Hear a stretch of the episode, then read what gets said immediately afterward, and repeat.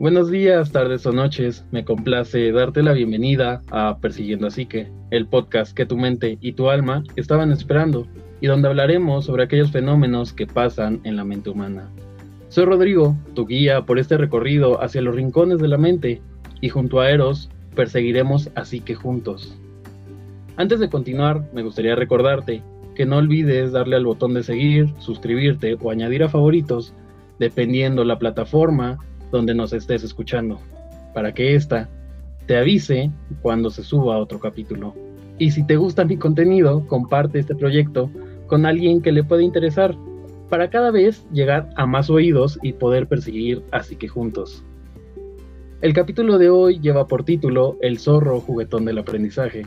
Este es un episodio muy especial ya que tenemos como invitada a una experta en el tema del aprendizaje. Nuestra invitada es especialista en la psicología clínica. Ha dado clases en todos los niveles educativos, desempeñado varios talleres y tiene varias especialidades, así como diplomados.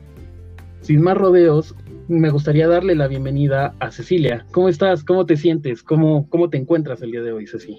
Hola, Rodrigo. Muchas gracias por la invitación. Y qué, y qué bonita pregunta. Creo que en realidad casi no nos hacemos esta, esta pregunta a los que trabajamos para pues para toda esta eh, profesionales de la salud y platicando desde la psicología, casi no nos hacemos estas preguntas, el cómo me siento.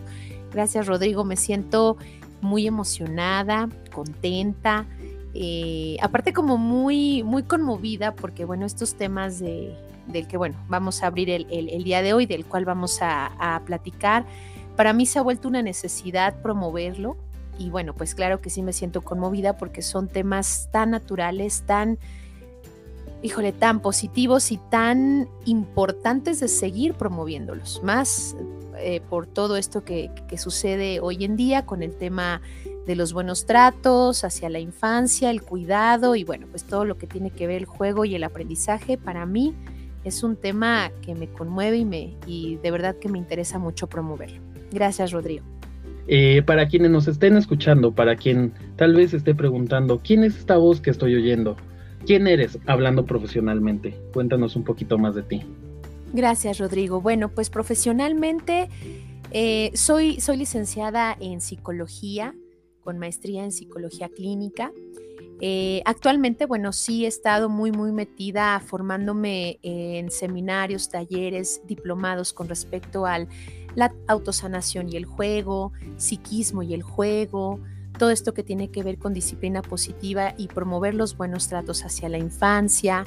Hace poquito me formé en un taller, eh, bueno, gracias a la Fundación de América por la Infancia, acerca de los tutores resilientes, todos estos, todos estos cuidadores y ángeles de, cuna, que se les llama así, de cómo ir cuidando esto de la psique y todo este desarrollo natural y todo esto que, bueno, pues promovemos claramente los buenos tratos hacia la infancia. Soy fiel promotora de la infancia y de la niñez. Eh, también soy docente, ya por ahí tengo algunos añitos dando clases. Pareciera que se me ha pasado como un suspiro, pero bueno, ya bastantes años, cerca de 18 años dando o impartiendo docencia, pero más allá de experta, bueno, siempre a mí me gusta presentarme como facilitadora de información, ¿no? Abrir esta ventana donde promovemos también la disciplina positiva en el aula, donde también, bueno, pues mi, pasión de vida y una de mis pasiones de vida es la docencia. Aprendo mucho de mis estudiantes en todos los niveles.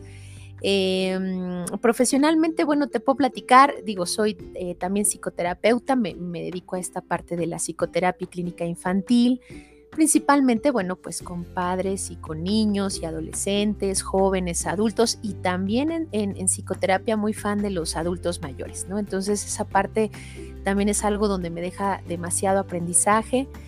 Em, bueno, eso es en la parte profesional. De manera más humana, bueno, pues yo siempre promuevo que felizmente soy mamá de una niña que actualmente tiene nueve años y de la cual, bueno, pues es una gran maestra de vida para mí me enseña mucho, ¿no? Y bueno, pues justo estos temas donde ella me va guiando, ahí es donde a mí me gusta como apasionar.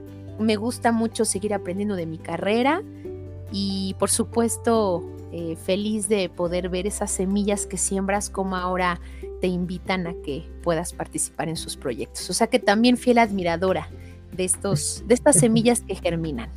Perfecto, muchas gracias, muchas, muchas gracias. Es un honor para mí tenerte en el podcast. Y platícanos el día de hoy de qué vamos a hablar. Bueno, pues es un tema bastante importante, un tema muy interesante. A mí cuando tú, tú me invitaste fui, bueno, así primero yo quise levantar la mano. Vamos a hablar acerca del juego y el aprendizaje. Cómo es que el juego interviene, cómo están estrechamente relacionados, si el juego primero, el aprendizaje después, o primero es el aprendizaje y luego jugamos. Así es, el día de hoy hablaremos sobre el juego y el aprendizaje. Y para poder explorar apropiadamente este tema, vamos a dividirlo en tres puntos. Primero vamos a hablar sobre el zorro del aprendizaje.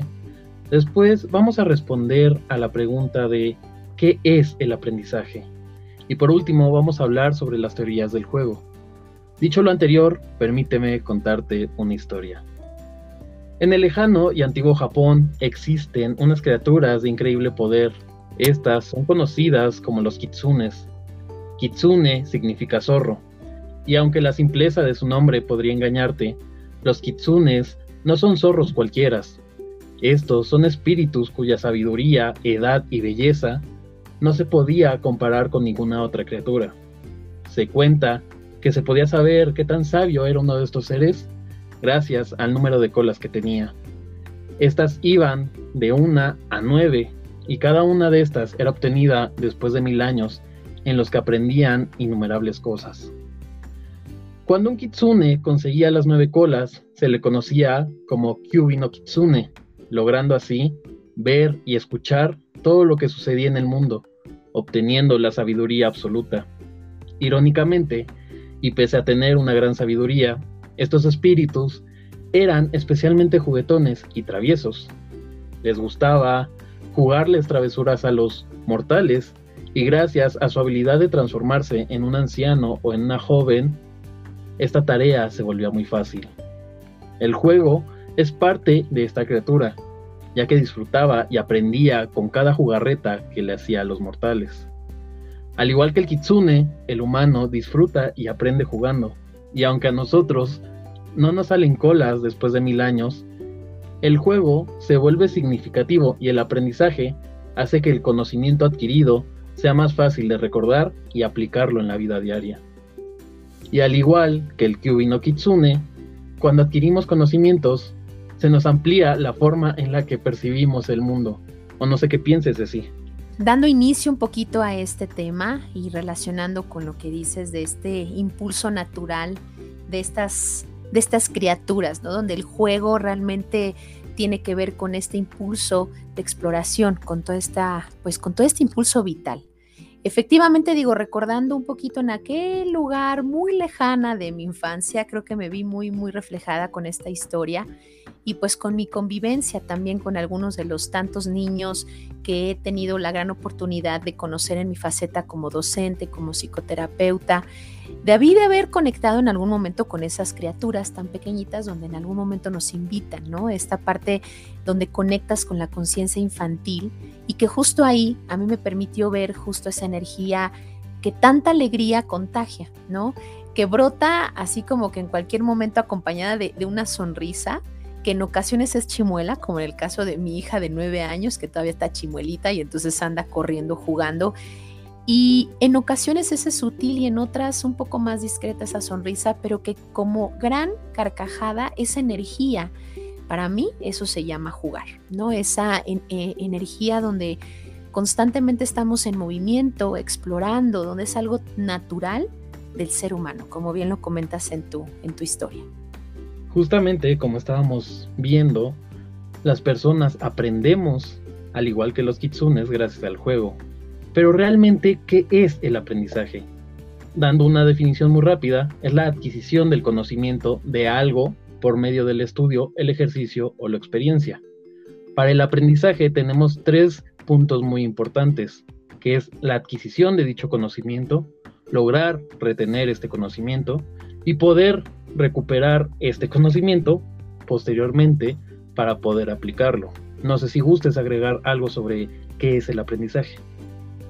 Así como en el juego, y bueno, pues nada más complementando lo que tú correctamente comentaste, es que el, el, juego, así como el aprendizaje, pues es significativo en muchas ocasiones, donde el juego también promueve un aprendizaje cooperativo, donde el juego también resulta de un aprendizaje colaborativo y relacional. Esos son como los aspectos que a mí me interesa mucho complementar, aunque tristemente, bueno, pues te tengo una mala noticia, ¿verdad, Rodrigo? Aunque no lo creamos, para muchos de los niños jugar es cada vez más difícil. Y ahí es donde tenemos que poner mucha atención los adultos, porque ¿qué está pasando con el aprendizaje? ¿No? Realmente se da entre otras facetas no solamente es el aprendizaje dentro de un marco científico como la escuela, como el recinto o, la institución educativa, sino el aprendizaje viene siendo todo esto, ¿no? Esto que, tú mencionas es relacionado con y también aplicándolo a la vida, a la vida real, a la vida misma, adaptándolo a la realidad del niño es evocando todo este conocimiento y bueno, pues claro que sí, ¿cómo es que lo hacemos? En el caso de la infancia y de la, y de la niñez es en el juego, naturalmente. Recuperando un poquito de lo que nos decías hace unos momentos, hablando sobre el aprendizaje significativo, ¿qué es el aprendizaje significativo? El aprendizaje significativo, retomando esta definición que nos hace eh, el autor creador de este, de este concepto, nos dice que es importante que el conocimiento que adquirimos nuevo, por supuesto lo relacionemos con lo que ya traemos aprendido como un conocimiento a priori, y entonces este aprendizaje significativo vamos a adaptarlo a adquirir nuevas habilidades, nuevas destrezas, adaptándolo a nuestra realidad y obviamente también Ahorita meto un poquito otro, otro concepto en, el caso del juego y el aprendizaje significativo, que realmente el juego se vuelva un proceso de autosanación. También existe esta parte significativa del aprendizaje, lo que vamos construyendo a priori, que los nuevos conocimientos se adapten a este tipo de juego y que también exista eh, una autosanación a través del juego. El creador de la teoría del aprendizaje significativo se llama Ausubel, fue un psicólogo y pedagogo estadounidense y este postulaba, como bien decía Ceci, que las personas tenemos, por así decirlo, una red de conceptos. Es como si tuviéramos una telaraña en donde cada cosa que está en esa telaraña es un conocimiento ya aprendido. Y gracias a esta red se van agregando nuevas informaciones y se van relacionando con lo que ya sabemos. Como bien decía Ceci, el aprendizaje significativo es cuando se logra relacionar un conocimiento nuevo con uno que ya tenemos. Y esto lo que va a hacer es que va a ayudar a retener y recuperar la información de manera más fácil y rápida. ¿Esto cómo se relaciona con el juego? ¿Cómo aprendemos con el juego? ¿Por qué decimos que el juego puede ayudar a aprender? Pues mira, tristemente, como comentaba hace un momentito, esta mala noticia, ¿no? nuestra vida moderna, por así decirlo, como, como entre comillas, si miras, está pues acabando en algún momento con las calles en las que antes se podía jugar. Digo, yo nací en la década de los 80, para ser exacto, en el año 83. Y entonces, bueno, en esa época, pues las calles eran totalmente esta toda esta avalancha de poder salir a jugar, eh, esta situación de niños jugando en la calle hasta altas horas de la noche. Y entonces, bueno, pues hoy en día las nuevas casas ya no tienen como estos patios, estos jardines, donde entonces, bueno, pues actualmente ya se vive en una familia más, más pequeña tal vez, eh, viviendo en algún departamento, ¿no? Y bueno, digo, no, no, no por decir que todo sea catastrófico, pero también buscando y mirando estas escuelas con, este tipo de concepto como casas adaptadas, ¿no? Sin áreas donde los niños puedan seguir corriendo. Y también te cuento otra cosa, ¿no? Que también los juguetes comerciales son solamente o promueven el entretenimiento, más no el juego, que son dos cosas muy distintas. Aquí con respecto a esta pregunta, ¿no? ¿Qué tanto promueve el juego al aprendizaje?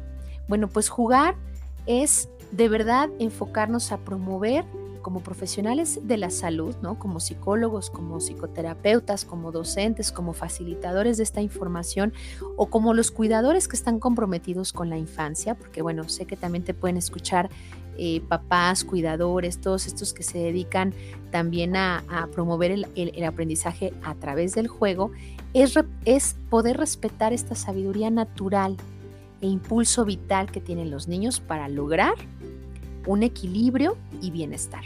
El aprendizaje va con relación, entonces, de lo que yo adquiero del medio, ¿qué me sirve a mí para entonces eh, poder representar mi mundo? ¿no? Esto que hacen los, los niños muy, muy natural, donde no hay resistencias, donde se dan los juegos. Entonces, esta parte tan natural, tan vital, ¿cómo es que tomo el medio? y cómo lo estoy logrando para buscar este bienestar y este equilibrio interno. Y bueno, aquí Rodrigo sí quiero hacer una mención antes de la diferencia entre el juego y el entretenimiento. Para mí resulta pues muy necesario diferenciarlo y que exista esta aclaración porque pues a lo mejor muchas veces creen que entretenimiento o jugar es como los videojuegos, ¿no? Y bueno, pues jugar es un proceso activo en el que el niño, en el que el aprendiz, llámese niño, joven, adolescente, adulto, adulto mayor, porque también les encanta en esta parte de los gerontes y para los pedagogos que se dedican a la andragogía, bueno, muchos disfrutan esto de aprendizar el juego, eh, perdón, poder aprender a partir del, del, juego. En el caso de los adultos, cuando tomamos alguna capacitación, cuando nos ponen a jugar, bueno, varios adultos son los primeritos en, en tomar este, este, pues este lugar activo, ¿no? Entonces, jugar es un proceso activo en el que la persona se mueve, pone en funciones su fantasía, su imaginación, su creatividad, da vida a algún elemento u objeto. Es como realmente traspasar y poner todo lo que adquiero del medio a ese objeto y entonces darle vida, ¿no? Darle su propia personalidad. Entretenimiento, bueno, pues la verdad es que es muy distinto al juego. Es el proceso un poco más pasivo por medio del cual pues se mata el tiempo, ¿no? Eso aplicándolo como entre comillas. Es como mato el tiempo, me entretengo en algo y bueno, pues el que para el entretenimiento es muy necesario que exista un espectador, ¿no? Entonces, bueno, pues con esta explicación, lo que quiero transmitir es que creo que parece muy claro que, la televisión y los videojuegos hoy en día, pues escuchar, no sé, el famoso Roblox, ¿no? Que, que, claro que lo conozco porque pues como ya comentaba, también soy mamá de una nena de nueve años y entonces hoy en día se ha vuelto como una forma de relacionarse, aprender también a pues a socializar, a, tener estas pautas también de cómo conectar con otros niños, con otros pares. Y bueno, pues claramente la televisión también es una forma de entretenimiento. Y las muñecas y los libros interactivos, pues de alguna forma también, aunque son juegos, no necesariamente hay programas de televisión que pues promuevan esta parte o fomenten un comportamiento lúdico activo y también hay muchos juguetes que reprimen, ¿no? O sea, por ejemplo, quiero, quiero aquí hacer alguna mención. Eh, actualmente muñecas, ¿no? Que cuando vamos al súper veo, muñecas y que ya vienen con un nombre comercial, que ya tienen bocina para hablar, llorar, se abre, se cierran sus, ojos por sí misma, si la recuestas, si la paras, bueno, cuyo biberón ya se llena solito o ya viene vacío, este, gateas y aprietas un, un, un botón, ¿no? Y entonces solamente el niño está como espectador. Es, una, es un ente pasivo, ¿no? Que bueno, no tiene como esta oportunidad de darle voz ni llanto a esa muñeca, ¿no? Que no tiene que, animarla simplemente, ¿no? Que solamente está como espectador y bueno, pues también un juguete que promueve el aprendizaje es claramente estos juguetes que nos permiten depositar sentimientos y emociones. Que, bueno, que no podrán, en, en el caso de los niños, poderse proyectar en algún otro momento, porque bueno, los niños no son así como que vamos a tomar un café y te voy a hablar de la tristeza que traigo, ¿no? Pero en, el caso de los, de, los juguetes y de los juegos que promuevan esta parte activa, es que realmente tengamos muy en claro que juguetes que ayuden a depositar todo esto que aqueja al niño, que aqueja al joven, a los adolescentes también, porque a los adolescentes también les gusta mucho jugar, ¿no? Y entonces por medio del juguete o por medio del juego, pues recibirán beneficios emocionales principalmente, ¿no? Entonces, eh, alguna muñeca, por ejemplo, para hacer así como un aterrizaje de lo que acabo de mencionar, alguna muñeca que tiene personalidad comercial, habla sola, gatea sola, este, hecha de plástico, con raza o con rasgos muy, muy, muy definidos, pues va perdiendo o distorsiona o tergiversa un poco la intención de lo que es el juego y el aprendizaje. ¿No? Porque bueno, pues aprendizaje tiene que ver con muchas cosas, no nada más adquirir conocimiento teórico, como bien lo dices, también tiene que ver la parte socioemocional, el cómo resolvemos el conflicto, cómo es que estamos enfrentando al mundo, eh, cómo estamos explorando y conociendo a nuestro mundo. Justamente en 1997, Brian Sutton Smith también se hacía la pregunta de cómo se relaciona el aprendizaje y el juego. Y como bien decía Ceci, el juego nos ayuda en muchos niveles. Y uno de estos es, por ejemplo, la estimulación neuronal. El juego nos estimula la mente, nos estimula el cerebro. También nos ayuda a generar interacciones sociales, ya que el juego se puede llevar a cabo con otras personas. Y esto lo que va a generar es fortalecer y crear vínculos. Brian Sutton Smith en sus investigaciones descubre algo que lo bautiza como la ambigüedad del juego. Y esto, en pocas palabras, es que aprendemos jugando, como ya bien hemos estado hablando.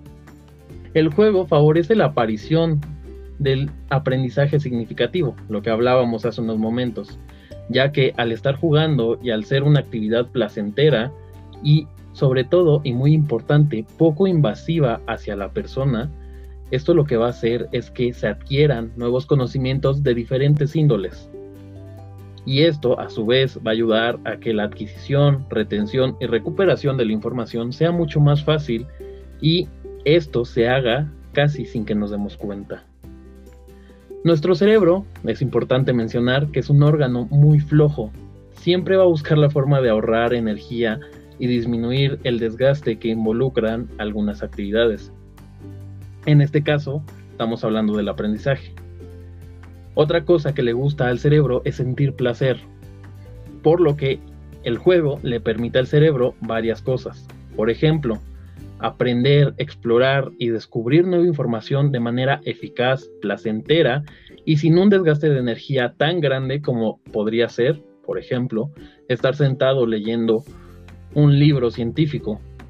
El juego nos ayuda a desarrollar todas nuestras habilidades. Recordemos que el juego estimula neuronalmente aquello que estemos haciendo. Nos va a ayudar y va a favorecer al desarrollo de la atención, la comunicación, el razonamiento lógico y abstracto, la memoria, el pensamiento lógico, entre otras muchas cosas más.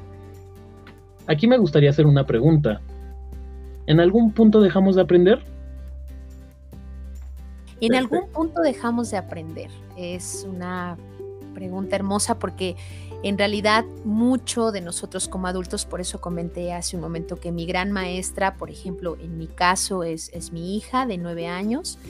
Y el adulto realmente nunca dejamos de, aprender. Justo quiero hacer citar, y bueno, esto por, hacer alguna referencia de, de, algún, de algún autor, este psicoanalista famoso Alfred Adler, que bueno, dentro de esta psicología individual y todo esto que postula dentro de su teoría, dice que el ser humano se, maneja a partir de un principio de inferioridad.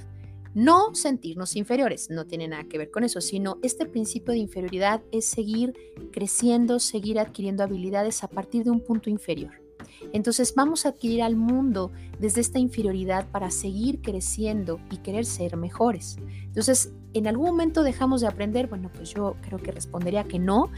De acuerdo a los, a los modelos, que bueno, más allá modelos, más bien estas personas que nos inspiran a, a ser mejores, los encontramos en todos lados. En mi caso y de manera muy particular, repito, como gran maestra tengo a una niña de nueve años, ¿no? Monse, y bueno, para muchas otras personas existen otros eh, modelos o, símbolos que, los inspiran a seguir aprendiendo, a adquirir habilidades que, bueno, pues justamente corresponden a que vamos sumando, ¿no? Esta parte del aprendizaje. Por, esa, por eso quería citar este sentido de inferioridad. Todo ser humano se maneja a partir de este principio, querer ser mejor.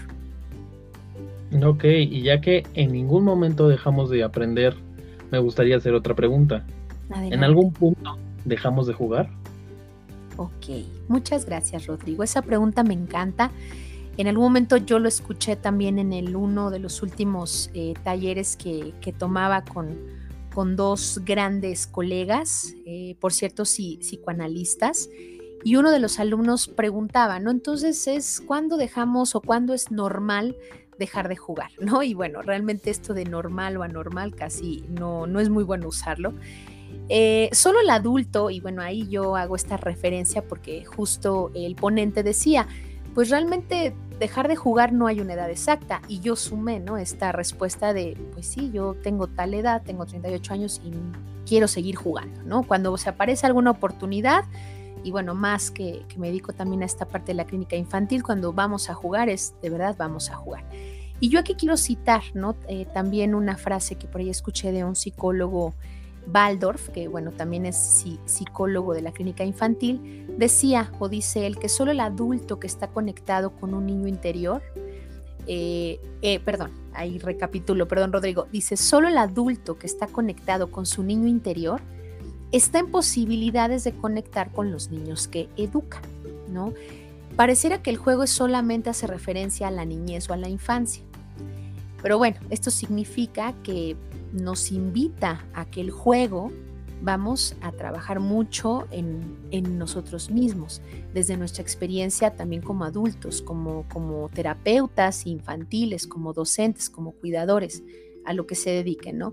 Realmente creo yo y con la experiencia que he visto es muy difícil trabajar en sí mismos. Y uno, y uno de los beneficios del, del juego es realmente, es realmente mostrarte sin resistencias, conectar justamente con ese niño que fuimos todos y que en algún momento sea placentero esta práctica del, del juego, ¿no? Existe un término que aquí sí quiero hacer mención, que es un término muy del psicoanálisis llamado regresión adaptativa al servicio del yo que en muy resumidas cuentas, aquí Rodrigo quiero platicar que, platicar que bueno, significa que, por ejemplo, ¿no? Vemos alguna película, no sé, decir, busquemos a Nemo, y bueno, como adultos a lo mejor no vamos a decir, pero pues, si los peces no hablan, ¿no? Porque están hablando en esta película. Sino más bien cuando tú te pones a ver una película, pues vas a dejarte llevar por esa historia, te adaptarás a esa fantasía, ¿no? Que te va a permitir pues envolverte y ser más imaginativo y lúdico. Bueno, pues lo mismo pasa.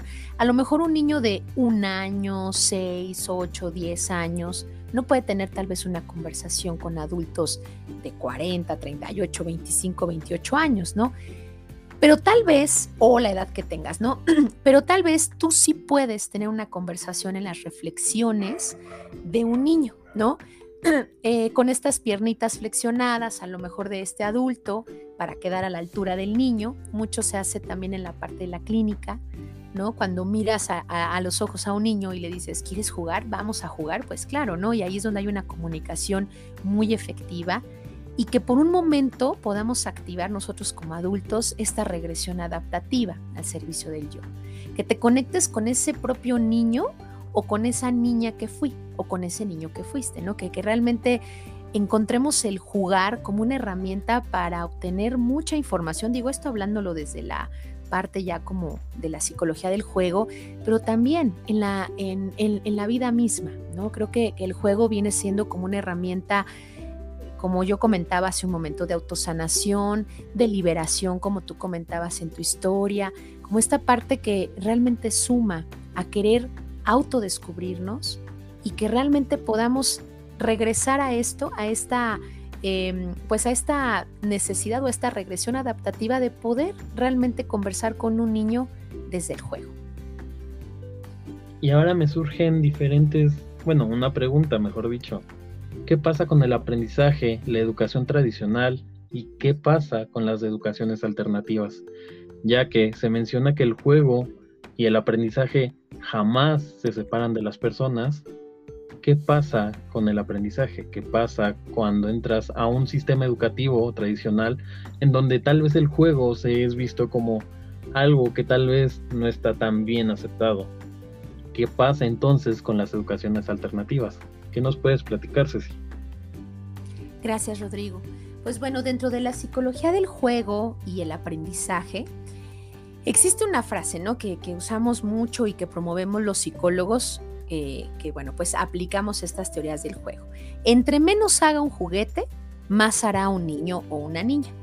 Y esto nos invita a esta clara idea, ¿no? Por ejemplo, si nosotros estamos muy enfocados hoy en día con esto de, la pandemia y todo que, que ha sucedido, que la comida saludable, cuando pasamos por estos alimentos tan naturales y que pasamos a los alimentos industrializados, pues vimos como desastrosas consecuencias, ¿no? Justo esto, bueno, por, por citar algún ejemplo tan, tan próximo y tan actual con lo de la pandemia. Y bueno, pues hemos decidido como regresar a esta conciencia de los alimentos orgánicos y a lo mejor menos industrializados. Bueno, lo mismo pasa con los juguetes, ¿no? Pasamos de esos juguetes tan industrializados a, estos, a estas figuras de madera, a estos juguetes que son de telas, como instrumentos, que realmente jugar por sí mismos y que dejar que los niños, bueno, que más allá sean como espectadores, más bien regresar a que los juguetes sean menos sofisticados. Sí hay alternativas de juego, sí las filosofías o las pedagogías alternativas promueven más allá de la fantasía, por ejemplo, por citar también hace poquito que conmemoramos estas festividades del Día de Muertos, ¿no? Muchos niños en algún momento pudieron caracterizarse, o sea, realmente ellos crear un personaje.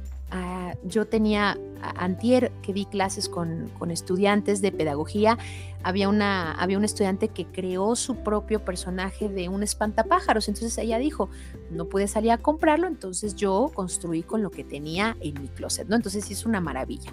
Justo estas pedagogías alternativas, como en el caso de la pedagogía Waldorf, promueven mucho estos juguetes que no tienen raza, que no hay sexo, que son juguetes de madera, ¿no? Donde no tienen rostro, donde el niño justamente proyecta todos estos estas emociones, estos sentimientos. En el caso de pedagogías como la Montessori, por ejemplo, también eh, comentan esto de crear, ¿no? Un poquito dejando fuera, eh, bueno, eh, por fuera la, la fantasía, es más bien estar muy, muy enfocados en la creatividad. ¿Por qué? Bueno, pues en las pedagogías alternativas, el que el juguete exista, juguetes donde no hay personalidad comercial definida, donde no tiene a lo mejor automatizaciones, ¿no? Donde nos despierta la imaginación y la fantasía, o en el caso de la pedagogía Montessori, la creatividad, ¿no? Porque es crear, caracterizarte de un personaje que tal vez no exista, que tú lo vas a crear donde no hay rasgos de raza, que donde realmente te posibilite identificarte con ese personaje.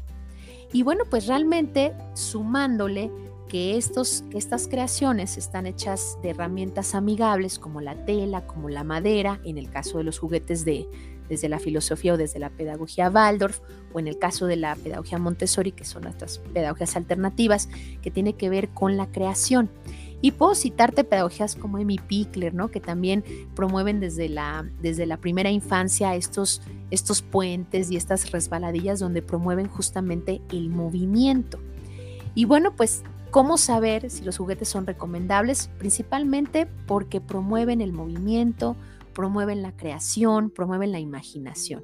Eso es como una guía que nos puede servir y que de alguna forma las pedagogías alternativas promueven el movimiento, la sensación, ¿no? Hay una, hay una técnica muy linda que se llama eh, cuento, en, cuento en movimiento. El niño se vuelve el narrador de ese cuento y mueve su cuerpo, ¿no? Entonces, bueno, son los inicios de, por ejemplo, de la danzaterapia, arteterapia, ¿no? Bueno, ya hablándolos como en términos más psicológicos, pero utilizar el cuento movimiento, el juego libre, mucho es promover. Algo, algo que quiero eh, comentar aquí, Rodrigo, y que si me lo permites voy a agregarlo, tiene que ver con este aprendizaje y el juego relacional.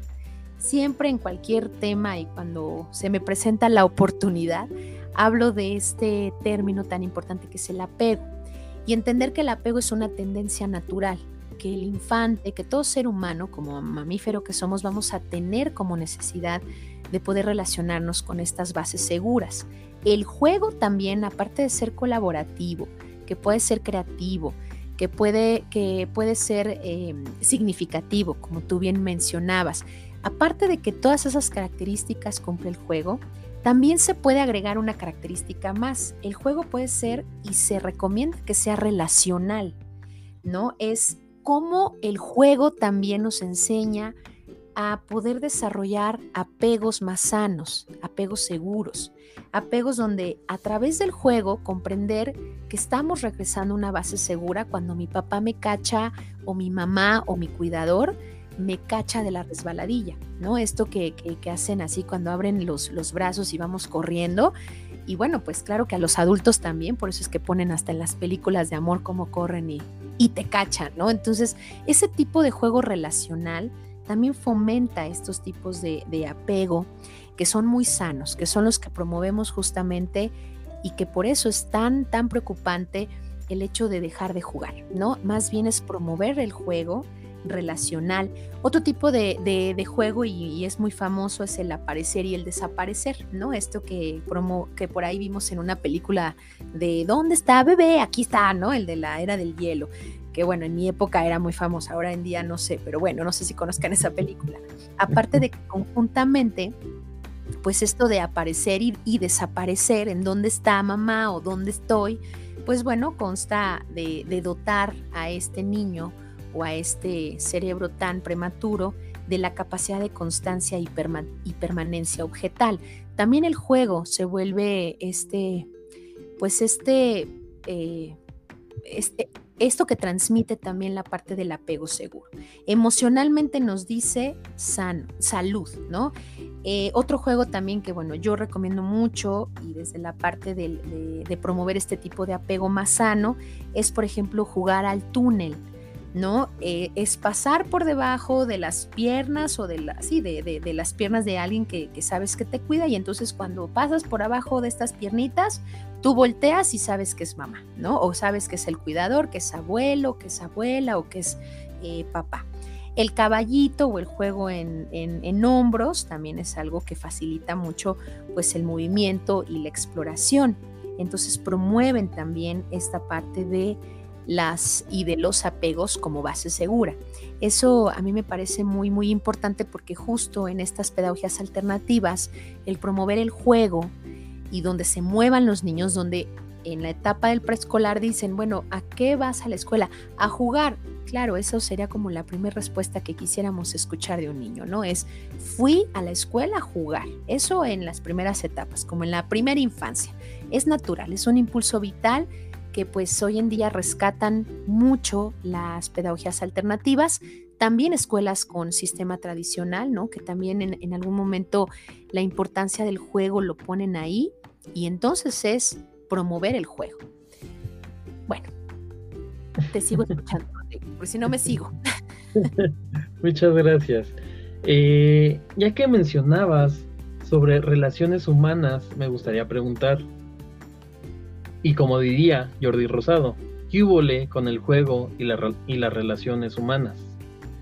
Ay, ok, bastante importantes. Realmente, ¿qué pasa con esto de las relaciones humanas? Entonces, si el jugar es sinónimo de salud, ¿por qué hay tantos diagnósticos, ¿no? O, medicinas o personas medicadas con, no sé, con situaciones de ataques de ansiedad o a lo mejor relaciones un poco, bueno, con este término que, que se usa tan ligero, pero tan tóxicos, ¿no? Que bueno, en realidad, ¿qué pasa con las relaciones humanas? Hay tantos diversos y tan diversos, perdón, tan diversos padecimientos en la actualidad que pareciera que pues la infancia eh, realmente ahí es donde encontramos estas huellas y estas semillas de cómo vamos a poder relacionarnos en un futuro. La respuesta, Rodrigo, hoy en día, bueno, pues históricamente nunca se había visto que el juego era tan poco, ¿no? Hace varias décadas, bueno, pues el juego era bastante creativo, donde salían, donde puedas estar horas, inclusive el aburrimiento también es sano. En el caso de las relaciones humanas, la tendencia natural a mantener proximidad, buscar esa base segura, a partir del juego, las semillas que podamos sembrar en la primera infancia son vitales, son cruciales y son casi casi nuestra bola mágica, ¿no? Como leen, leyendo el, el, futuro de cómo nos vamos a relacionar hacia adelante. Entonces, promover mucho el juego relacional es como bastante interesante porque realmente el jugar no es como viéndolo desde el punto adultocentrismo, ¿no? Esta parte de, bueno, mejor te meto a clases, vas a natación, vas a clases de taekwondo, como que estas actividades tan estructuradas, realmente es que entendamos no la necesidad solo del adulto, sino del niño, que el jugar no solamente le estás dotando de, pues un impulso vital y de exploración, sino realmente le estás dotando también de cómo se relaciona el niño con el mundo, cómo voy a relacionarme con el niño y el juego. Y jugar a que yo te cacho, a que corramos y entonces tú me atrapas o te cargo en el, en el, en el caballito, ¿no? Eh, realmente son juegos que están promoviendo una relación más sana con los demás, ¿no? Por eso existe el juego colaborativo, donde, bueno, ya a lo mejor pasando a otra edad, a lo mejor iniciando ya un poquito más la niñez, pues ya hay más normas, hay unas ciertas reglas sociales donde respetamos los turnos. Entonces, bueno, son habilidades y realmente regalos de vida.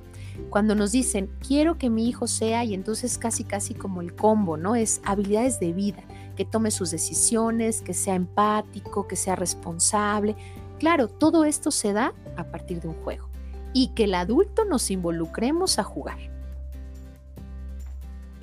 Mm, el, juego cómo promueve para aterrizar esta parte de el beneficio y pues todo este equilibrio socioemocional.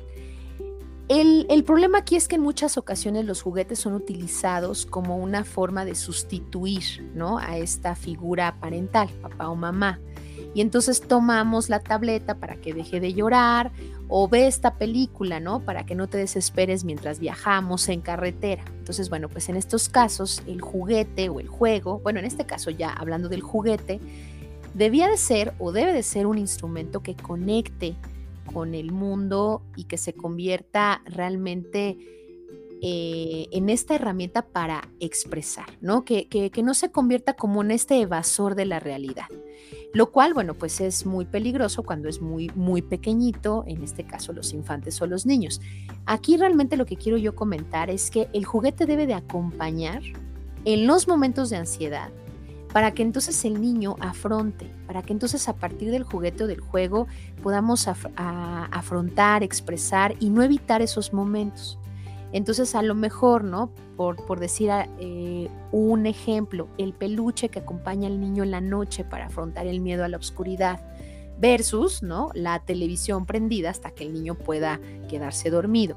Bueno, tratando de evitar justo que, tengamos conciencia de nuestras sensaciones corporales, de las emociones, cómo se siente el miedo, de qué tamaño es el miedo.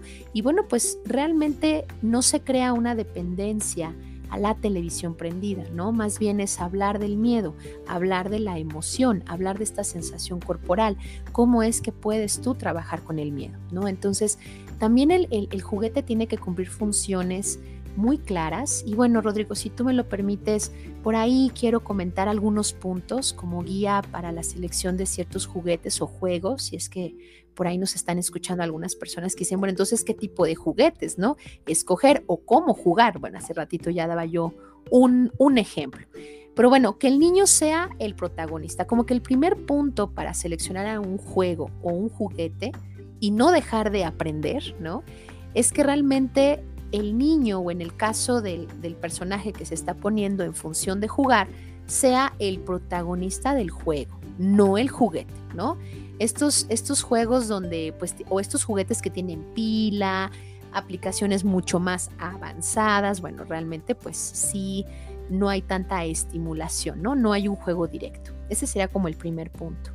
Otro, bueno, pues también juguetes o juegos que nos permitan expresar afectos. En el caso muy comercial, preciosas las Barbies, pero siempre están felices, ¿no? Siempre están con esta sonrisa, no tienen problemas. Desde que conocemos su Dream House, bueno, realmente nunca ha tenido conflictos con nadie.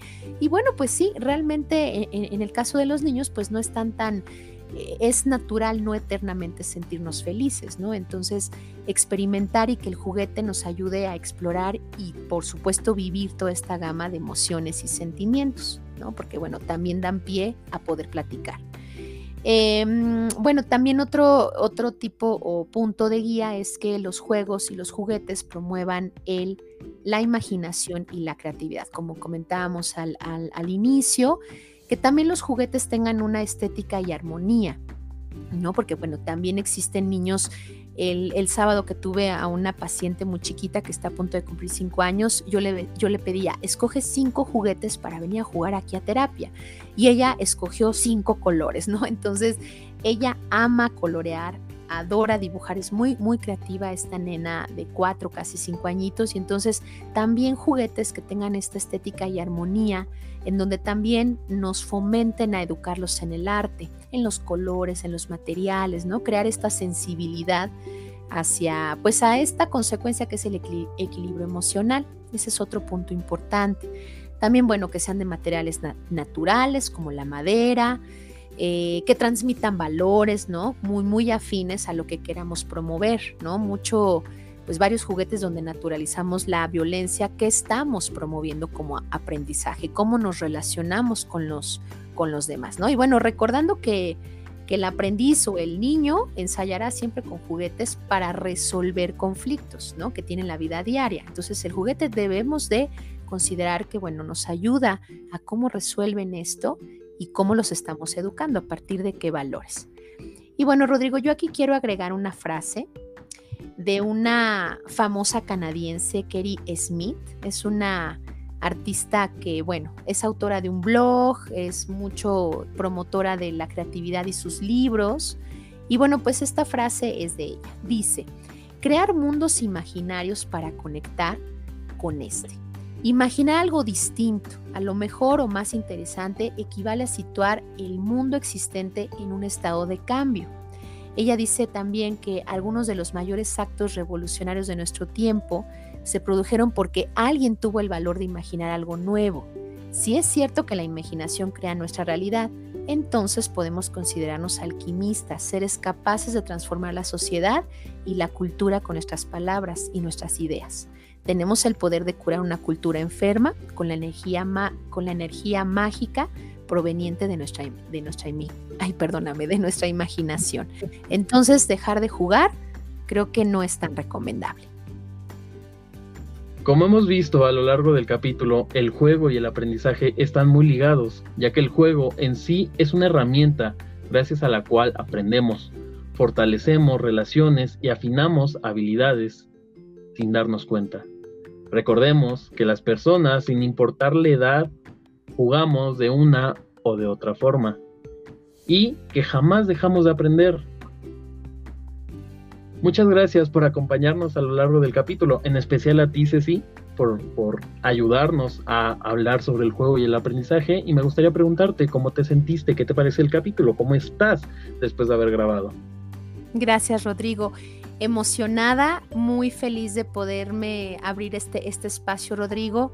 Hoy en la mañana que lo compartía con una de mis grandes amigas comunicólogas, dijo una frase muy linda y que es cierto y que me movió mucho.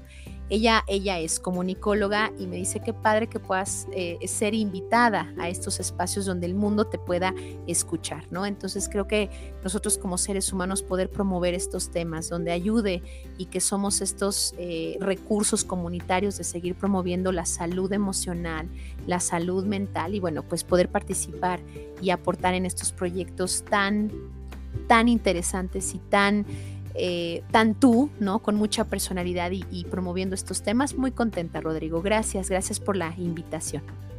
Gracias a ti por participar. Y si alguno de mis escuchas, si alguna de las personas que están escuchando el capítulo les interesa y dicen, oh, esa voz, ¿dónde la puedo encontrar? ¿Dónde te podemos encontrar en redes sociales por si gustan saber un poquito más de ti eh, laboralmente hablando? Gracias, gracias Rodrigo. Tengo una página en Facebook, me encuentran como maestra en psicología clínica. Eh, próximamente abriendo Instagram, pero bueno, por ahora solamente una página en Facebook. Otra vez te agradezco, muchas gracias Ceci por acompañarnos y espero pronto poderte tener de vuelta hablando de más temas relacionados como este. Y antes de irme, me gustaría mencionar una frase. Se habla del juego como si fuera el alivio del aprendizaje serio, pero para los niños jugar es el aprendizaje serio. Esta frase la dijo Rogers. Te dejo esta reflexión y recuerda que nos encuentras en todas las redes sociales, incluso en YouTube, aunque lo tengo un poquito abandonado, como Persiguiendo a Psique, donde podemos tener interacciones más cercanas para que cada vez estemos más cerca de alcanzar a Psique. Por el momento, no me queda más que darte las gracias a ti, Ceci, y a mis escuchas por la atención a lo largo del capítulo, deseándoles que tengan un excelente día, tarde o noche. Nos estamos viendo, o mejor dicho, escuchando en el siguiente capítulo. Y sin más por el momento, adiós.